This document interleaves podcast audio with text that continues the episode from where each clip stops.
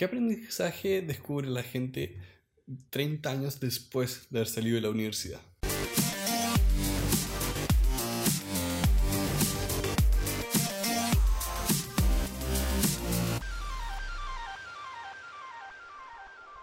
Hola a todos, bienvenidos a Elemental, a una nueva edición de Extra Ideas. Mi nombre es Pedro y estoy acá con Santiago. Hola, hola. Y esta va a ser una edición especial ya que no tenemos video, pero estamos muy cómodos grabando. Estamos tirados en un sofá. ¿sí? Muy apropiado para la época navideña. Y vamos a leer una- ir comentando un artículo que nos pareció muy muy interesante. El artículo del día de hoy se trata sobre las lecciones de vida que tuvo un egresado de Harvard a través de la reunión de los 30 años. Es decir, se reunieron todas las personas que egresaron de la misma generación, no de la misma carrera o profesión, sino más bien como de toda la universidad. Claro. Y queremos compartir un, un artículo que nos pareció bastante interesante. El artículo del día de hoy se contextualiza en una reunión de 30 años de egreso de la Universidad de Harvard.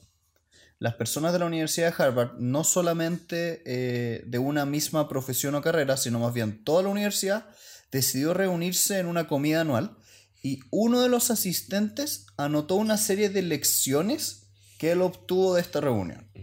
Por lo tanto, el formato hoy día va a ser interesante porque va a tener mucho de lo que esta persona aprendió y algunos comentarios personales al respecto de cada una de esas reflexiones. Por lo tanto, vamos al ataque.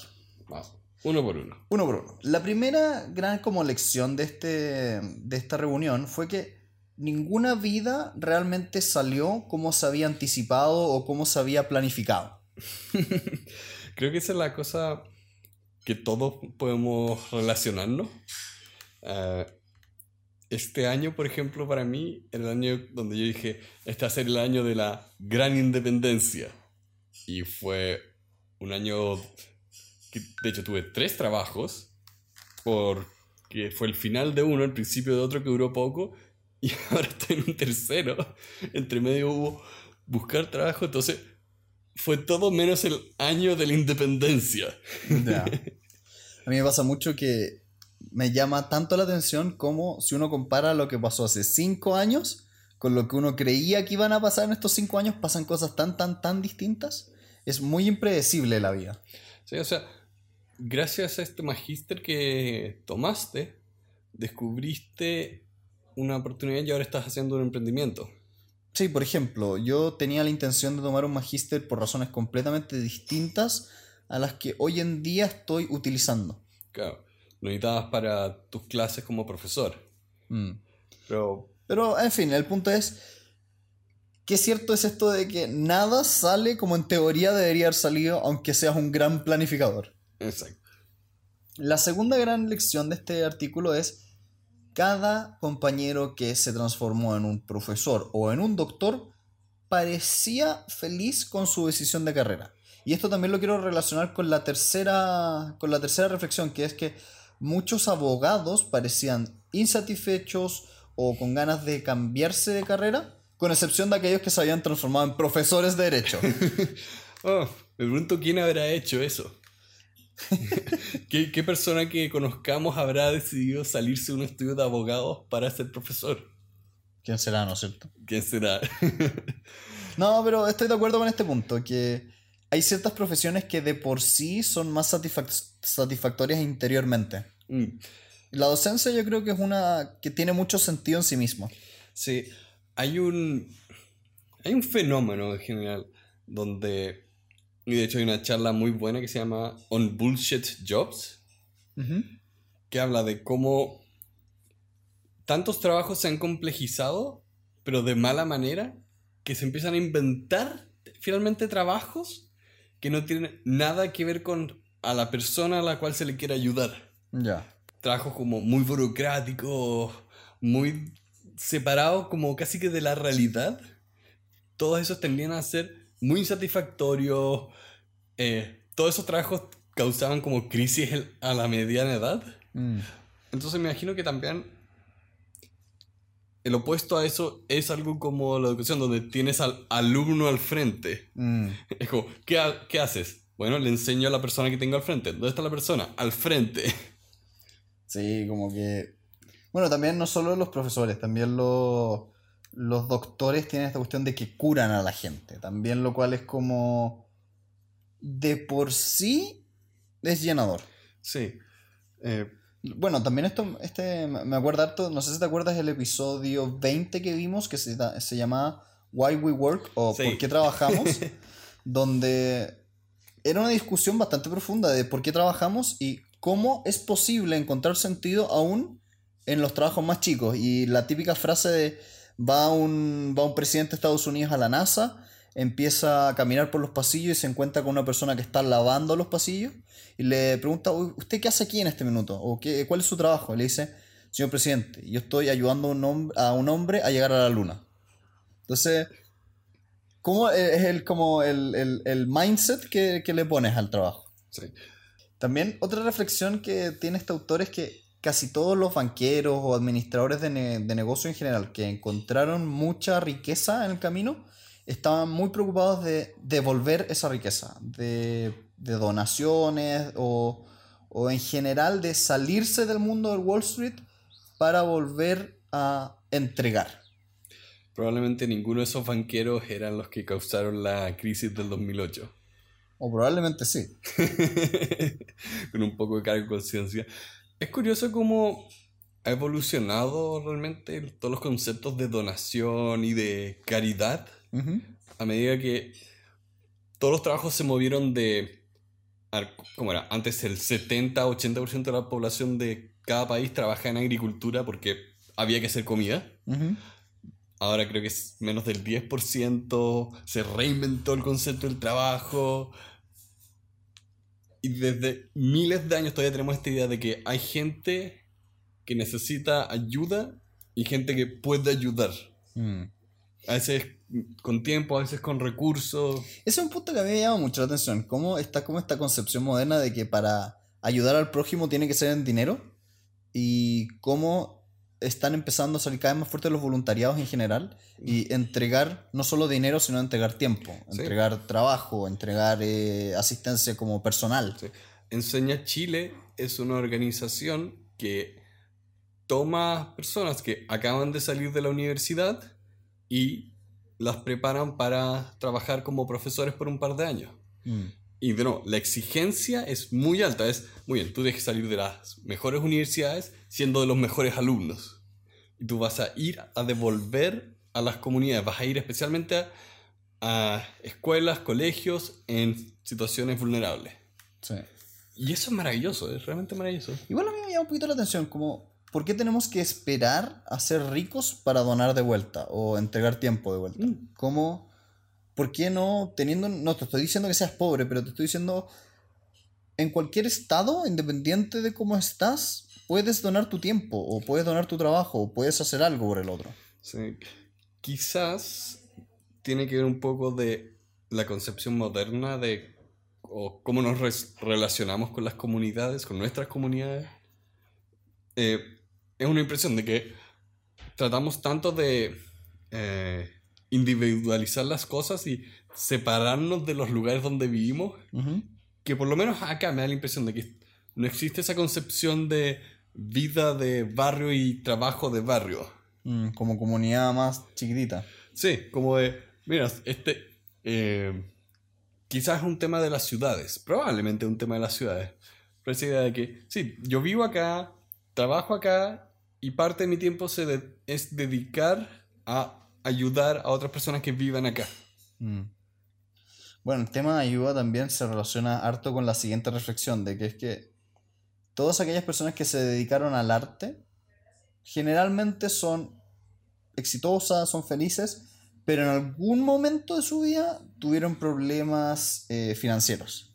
Y esto yo también lo veo muy de cerca, como eh, teniendo familiares que se dedican al arte, el encontrar eh, sustento financiero en un principio es desafiante. Es que tienes que convencer al resto de que tu trabajo tiene valor. El concepto de valor ya es difícil de definir. En cuanto a como objetivo, medible. A menos que sea una manzana donde puedo medir como el valor nutricional. ¿Ya? No, no, hay, por- no hay una definición así como científica de, oh, ¿cuán- ¿cuánto es el valor de un cuadro? Sí. ¿Por qué, eh, por qué un Monet, por qué un Rembrandt son, son cuadros reconocidos? ¿Por qué son apreciados? Sí, el, el tema del valor es, es curioso porque es fácil visualizar el valor de un doctor cuando cura una enfermedad. Claro. Es difícil visualizar el valor que te da un artista cuando te presenta una obra. Sí. Y con todo tipo de arte, o sea, eh, hay una frase, o un- creo que era una entrevista a Stan Lee, donde él se cuestionaba mucho de qué estaba haciendo con su vida. Decía, ¿qué hago con mi vida? Hago cómics. ¿A quién le importan estos cómics? Eh, y lo bonito es que en un momento, ahí en la entrevista dice, mira, creo que estoy haciendo a la gente feliz con estas historias. Y eso no puede ser tan malo realmente. Ya. Y hoy en día, el legado de Stan Lee, Jack Kirby, eh, se me olvida el otro tipo, pero es gigante. Es gigante. Aca- acabo de ir a ver la última película de Spider-Man. Y realmente son historias que generan reacciones viscerales en las personas. Igual me da risa porque dependiendo de el minuto en que esto vuelva a ser escuchado, en la última película de Spider-Man puede ser cualquier ok. cosa. Sí. No, fui a ver Spider-Man Into the Spider-Verse. Sí. Pero es entretenido eso. Sí, realmente. El- la sexta reflexión tiene que ver con que, a pesar de que la gente dice que el dinero no compra la felicidad, todas las personas de la reunión que tenían mayor cantidad de ingresos reportaban a su vez mayores niveles de felicidad que aquellos con menos. Lo cual como que contradice un poco la típica filosofía del dinero no compra la felicidad, No, pero sí la pero la- financia. Bueno, acá lo hemos dicho varias veces de que el... tú no pagas las cuentas con abrazos, pero también lo que creo que lo comentabas tú, de que hay un punto donde el dinero se convierte en un tema de estatus. Sí. Después de haber eh, como pasado el, el básico necesario para sobrevivir, es una forma de compararse. Sí. Y esto es triste porque si eres una persona que le atribuye mucha importancia a eso, sí, el dinero te va a hacer feliz. Sí. Porque te importa compararte con la persona al lado. Tema de ego. Sí.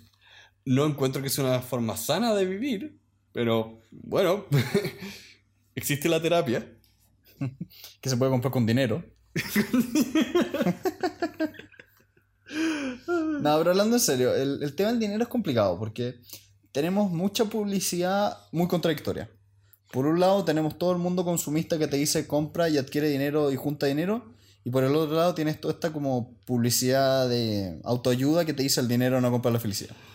Hay una, hay una escritora que se llama Ruth, Ruth Wiffman. La voy a poner las notas. Pero ella escribió ahora un artículo bien interesante hablando de contra todo lo del mindfulness, contra todas esas cosas. Y uno, y uno de los como descubrimientos que ella ponía en sus artículos era, mira, hay tantos estudios sobre la felicidad que tú puedes concluir lo que quieras. Mm. También se relaciona con la siguiente reflexión de que qué es lo que deseamos. ¿Deseamos realmente ser más felices? Eso es lo, como, lo más importante. De hecho, es bastante chistoso el resultado que se obtuvo en esta reunión, porque hicieron una encuesta y les preguntaron cuál es como tu deseo más alto. Y más que tener más dinero o más que, más, o, o más que tener más sexo, lo que más quería tener las personas y lo que más deseaban era tener más sueño. Bien, estoy adelantado. Poder descansar, dormir. Bueno, es curiosa esa pregunta, ahora que lo pienso. ¿Por qué definimos la felicidad como esta máxima? Eh, como un pic. como un pic. De hecho, esta autora que mencioné, una de las cosas que ella decía, mira, en algún momento la gente empezó a ver toda esta sabiduría budista como un camino a la felicidad, cuando el budismo nunca estuvo interesado en la felicidad. Ya. Eh, la espiritualidad para el Buda era la... O sea, el punto del budismo y esa espiritualidad era alcanzar la iluminación, no la felicidad. Ya. Cómo se contradecían esos, como... Claro, es una... Es como un error de traducción casi. Ya. Bueno, eh, una reflexión nada que ver, que también creo que la he visto en la vida, que es que las personas que cuando eran jóvenes eran los más tímidos o los que menos tenían como empuje, terminaron siendo aquellos que organizaban las reuniones, aquellos que lideraban los equipos. Y como esta como típica evolución de la televisión, que dicen como el niño al que le pegan en el colegio es al que después llaman jefe en el trabajo. Eh, un poco como Elon Musk, Mm. que ahora estamos leyendo su biografía y pasó eso. Y que igual es como divertido, porque yo, yo me acuerdo de muy de pequeño, el, como haber conversado como, ¿por qué a las mujeres les atraen estos bravucones, estos, estos Bullying. sujetos bullies que son, que hacen puras estupideces, en vez de estar estudiando están haciendo idioteces? Y eran los más atractivos y los más exitosos en el colegio. Die- Diez años después son los menos exitosos. Con las mujeres. Es que es curioso eso, porque tienes el tema de. Una, una vida es tan larga y compleja que cuando miras un minuto en particular, puedes tener una idea completamente equivocada de qué se va a tratar esa vida. Mm. Y la atracción de esta como felicidad al corto plazo es muy fuerte. Es muy, muy fuerte. Y hay gente que tristemente se pierde ahí. Sí. Y otra que se encuentra. O las dos. O las dos. Otro tema, relaciones de matrimonio. Tres, tres tipos de, de reacciones recibía el- esta reunión. En primer, lugar, en primer lugar, aquellas personas que se habían divorciado de manera intencional parecían estar más felices después del divorcio. Todas aquellas personas que habían tenido un divorcio sin quererlo parecían más infelices después del divorcio. ¿Cómo tienes un divorcio sin quererlo? Por ejemplo, eh, estabas felizmente casado y Ah, la y otra la- persona sí, decide divorciarse. Ya. Y tercer lugar, que las personas que llevaban ya 30 años de matrimonio, por lo menos, hablaban de que había habido una especie de mutación o transformación en la forma de su relación.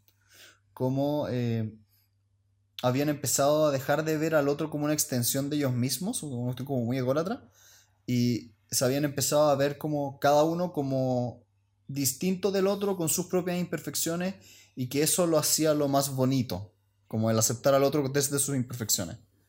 Lo cual me recuerda también harto al episodio que hablamos de, de los solteros. Sí. Tanto esta idea de como el mito de que el matrimonio te hace más feliz. Por el hecho de estar con un matrimonio vas a ser más feliz. o sea, hay algo cierto en eso de que los seres humanos somos an- animales sociales y buscamos relaciones significativas.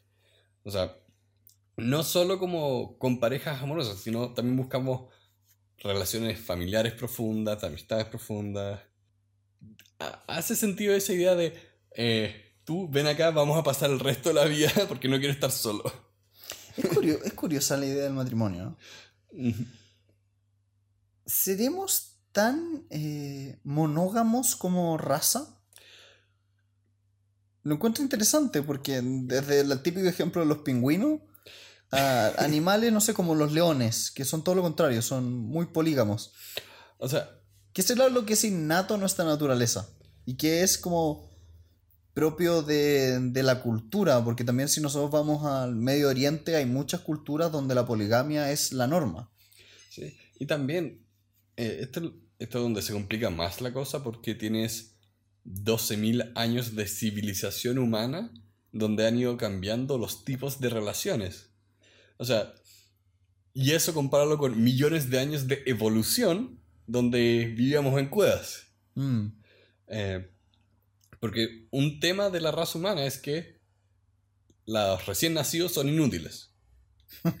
Inútiles quiere decir indefensos. Exacto. Son adorables pero indefensos.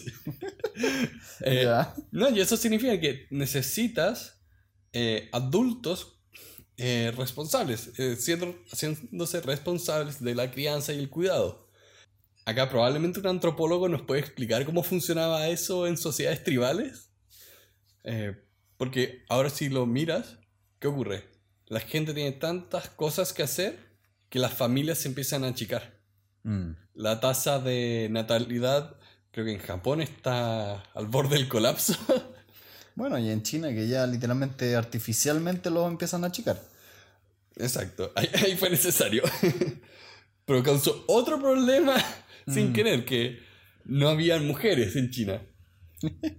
Más que no había mujeres, había muchos, muchos, muchos, muchas personas. O sea, un problema sobre población. Entonces, pero después de que pusieron la ley, ¿qué Ya. pasó?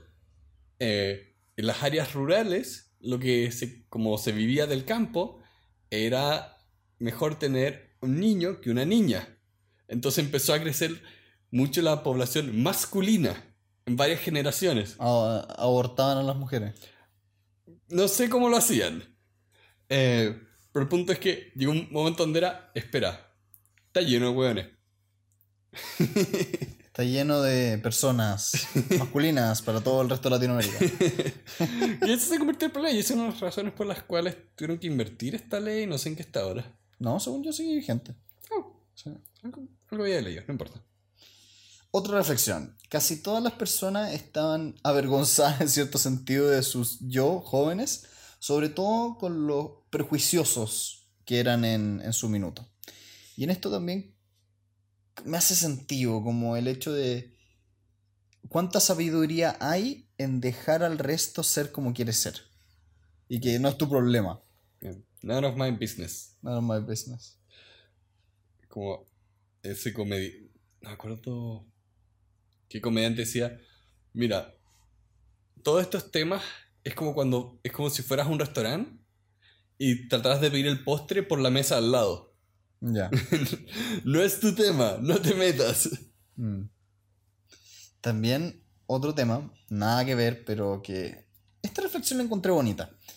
Él dice, en esta reunión, 30 años después de haber egresado a la universidad, una palabra que se usaba mucho, mucho más que antes, de manera más generosa, era el, el te amo. ¿Cómo se puede decir sin esta connotación de que es tan grave o tan peligroso? que yo siento que en las generaciones jóvenes pasa mucho. Yo lo he visto tantas veces como, "Ah, me dijo te amo. Sí, te ama, no es tan grave, de hecho es bueno. Dios mío. ¿Será un tema de cambio de vocabulario? Es que está la diferencia entre el te quiero y el te amo, como graduaciones de, un- de la afectividad. Y he visto varias veces que las personas se ponen nerviosas al decir te amo. Bueno, se me ocurren todos mis amigos que son románticos para sus cosas, ¿Ya? que la usan a diestra y siniestra.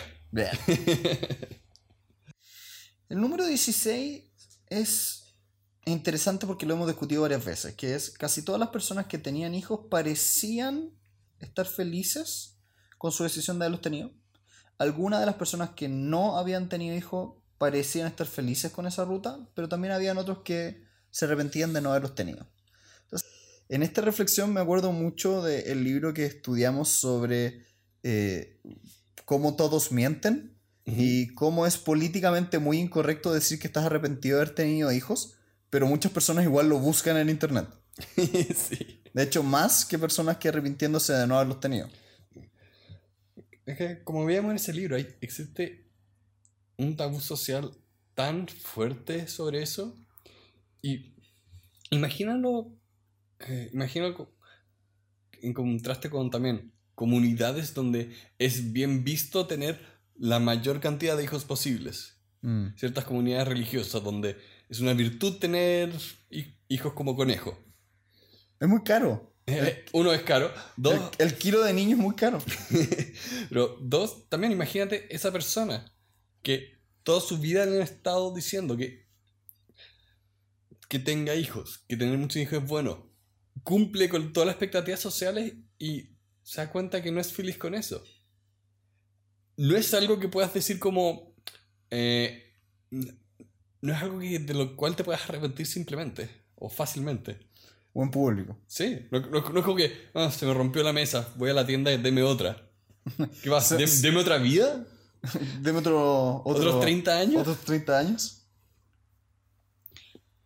El tema de los hijos es un tema controversial porque yo siento que muchas veces no se cuestiona. siento que es una decisión muy automática, que es una decisión que debería ser mucho más intencional. Y eso es lo que lo hace más desafiante al final. Porque ¿cuántas veces las personas piensan si es una buena o una mala decisión? Si es que lo piensan. Si es que lo piensan. No estoy diciendo que sea una buena o una mala, sino que estoy diciendo que hay que cuestionarlo. Sí. Y, de nuevo, todas las cosas, eh, o muchas de las cosas, cuando son puestas en tela de juicio, el punto no es llegar a... No, es como juzgarlas para eh, decir que no, es que todo es tan mala. Es, no, no, juzgalas, analízalas, porque tú tienes que encontrar tu propia decisión y por qué es importante para ti. Mm. Eh, un, hay, hay mucha gente que tiene eh, como crisis existenciales, donde al, al final se dan cuenta que simplemente aprecian más los valores que ya tenían. No, no se reinventaron, se Mm. redescubrieron. Sí. Oye, vamos bien, encuentro. Bueno, me encanta lo que estamos haciendo. Está, está bueno el, el- el diseño este. Como comentario de frases. Sí, keep it going. Eh, dos comentarios como de carácter físico. En la reflexión número 20 tiene que ver con cómo las rodillas, caderas y hombros fueron golpeados con el tiempo. Y la 21 tiene, eh, tiene que ver con cómo una vida con mucho alcoholismo se nota después de 30 años en el rostro de las personas. Huh. Entonces, ¿cómo cambia físicamente tu cuerpo con los años, no? A mí el otro día me pasaba que habitualmente a fin de año se hace una actividad deportiva donde los alumnos universitarios compiten contra los profesores en un partido de fútbol. Y fue muy entre triste y entretenido el hecho de sentir que ya no puedo correr de la misma manera que corría antes, como la misma resistencia. Y eso pega, es un tema, es un tema. O mirarse al espejo y estar más pelado. También es un, tema. Y eso que mm, nosotros estamos en... Somos la muy jóvenes sí, todavía, sí. Estamos en la segunda mitad de los 20. sí. Ah, yo tengo 28, tienes 27. Para que se hagan una idea. Sí. Pero el hecho de eso, de que cómo el cuerpo va notando el paso de los años. Salió un estudio bien interesante respecto a esto, de que personas que habían mantenido una actividad física fuerte o alta, a los 70 años tenían el cuerpo de una persona de 40. Mi papá hasta el día de hoy sube cerros, sin ningún problema. Todos los días se levanta temprano, va y sube un cerro. Y tiene casi 70 años. Yes. En, este, en esto, dos reflexiones adicionales del texto. Uno, las mujeres parecía ser que se mantuvieron, se mantuvieron mucho mejor como en el departamento de, de lo visual, de qué tan bonitas se veían, pero los hombres se parecía ser que se habían mantenido mejor respecto al tema del, del poder adquisitivo, de cuánto podían ganar. Y que creo que también habla mucho de algo que no sé si se va a seguir traduciendo cuando nosotros tengamos 60 años, de este, esta diferencia tan patente que existe en, uno, la discriminación hacia las mujeres en cuanto al poder adquisitivo, y dos, la relevancia que le dan en comparación con los hombres a, los, a la parte física, a la parte visual. Mm. O sea, Esperemos que no, o Esperemos sea, que no. esperemos que se hayan a- achicado las brechas salar- salariales. Eh, Es fácil olvidar la cantidad de cambios que han habido a nivel social en los últimos años. O sea, la generación de nuestros padres fueron de las primeras en ir a la universidad. En este país no era una tradición que todo el mundo fuera a la universidad. Mi papá fue uno, él tenía varios hermanos, fue de los pocos que fue a la universidad, porque era como, no, ¿para qué? ¿Para qué vas a ir? ¿Qué vas a hacer? Eh, entonces, es importante, la verdad, que todas estas cosas van a ir eventualmente avanzando. Mm. También esta persona contaba que en esa reunión se hizo un minuto de silencio por cada una de las personas que había fallecido. Y hicieron 27 minutos de silencio. ¿Qué quiere decir eso? 27 minutos, o sea, 27 personas habían fallecido. Y eso tiene un impacto. Yo, yo siento de que uno da tan por sentado de que las personas van a fallecer en la vejez cuando tantas veces fallecen antes. Sí. Es. Incluso. eh, o sea, a nosotros nos ha pasado dentro de nuestras familias inmediatas que ciertos miembros han fallecido antes de tiempo. Eh, por lo menos en nuestra generación, creo que no ha fallecido nadie, por lo menos del colegio. No, de nuestra generación no. No, pero sé de, sé de varios casos donde ha pasado accidentes en auto, cosas por el estilo. Y, ¿cómo dicen? Shit happens. Mm. Pero También se relaciona mucho con, con la siguiente reflexión de que las personas que vivieron una muerte, ya sea de un familiar cercano o de un hijo, mostraban un tipo de resiliencia distinta. Eh, es un acercamiento distinto a la vida cuando te das cuenta que es finita.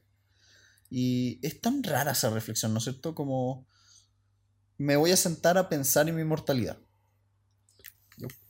Como falta harto y es como tal vez a los que nos escuchan un llamado a cuestionense qué están haciendo, qué es verdaderamente lo último por lo cual van a ser recordados. sí. Nadie, nadie, nadie, nadie va a ser recordado porque estuvo al día con su mail. Porque publicó todos los almuerzos en Facebook, Instagram. Sí. Pero bueno, con eso vamos hablando de las reflexiones de los autores y quedarnos con, con la como experiencia de un formato distinto, ¿no es cierto? Como de ir comentando frases. La idea de hacer estos episodios de extra ideas era tener más tiempo para leer los libros más largos y también hacer un formato más pequeño, pero creo que llevamos casi media hora hablando y esperamos que lo hayan disfrutado, tanto como nosotros disfrutamos hacerlo. Les damos las gracias a todos nuestros patrocinadores y los invitamos a escucharnos en Spotify, Apple Podcasts, Google Podcasts y en nuestra linda página web elementalpodcast.cl. Sí. Y si nos siguen en Instagram, puede que ya hayan visto la foto del premio que ganamos, que era más de lo que esperaba. Sí, sí. Sí, este concurso de booktubers, como les decían. Detesto esa palabra, pero nos dieron una caja muy bonita con libros muy bonitos. Sí. Así que nuevamente gracias a todos los que nos escuchan y les mandamos un gran saludo. Tengan feliz Navidad y feliz Año Nuevo. Adiós.